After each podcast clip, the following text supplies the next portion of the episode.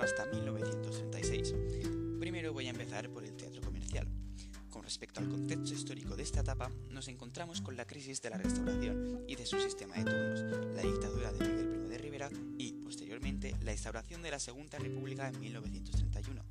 Durante todo este periodo existe un dominio de la burguesía.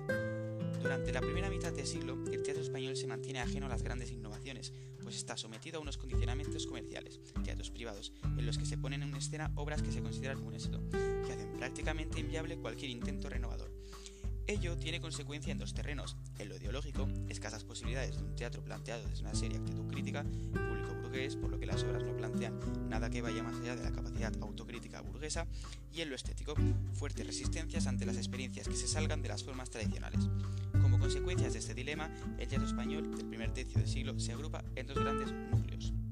De una parte, un teatro que triunfa, el comercial, porque goza del favor del público burgués y de los empresarios, en el que podemos situar la comedia benamentina o comedia burguesa, que se trata de un teatro dirigido al público burgués y cuya única pretensión será la de divertir y entretener.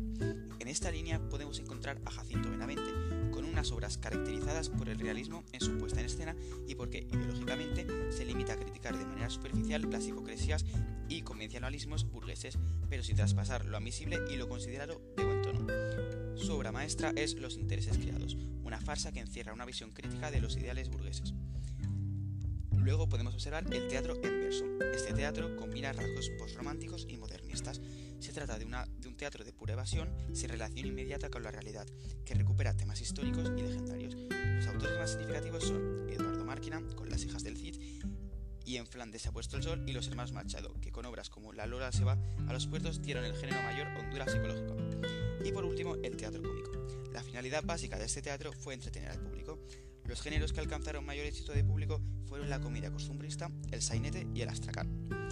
En esta línea destacan los hermanos Álvarez Quintero, que con sus Las de Caín y el patio llevan a escena una Andalucía tópica y sin más problemas que los sentimentales, y Carlos Archines, que presenta una producción dividida. De una parte, los sainetes de ambiente madrileño, en los que se usa el habla castiza, la chica del gato, de otra, las tragedias grotescas, obras en las que la peripecia cómica envuelve a los a seres desgraciados con una actitud crítica ante las injusticias. En este sentido destacan La señorita de Trevelez y Los caciques. Y por último, Pedro Muñoz Seca, creador del Astracán, piezas disparatadas que solo pretenden arrancar la carcajada del espectador. De sus obras destaca La venganza de Don Mendo.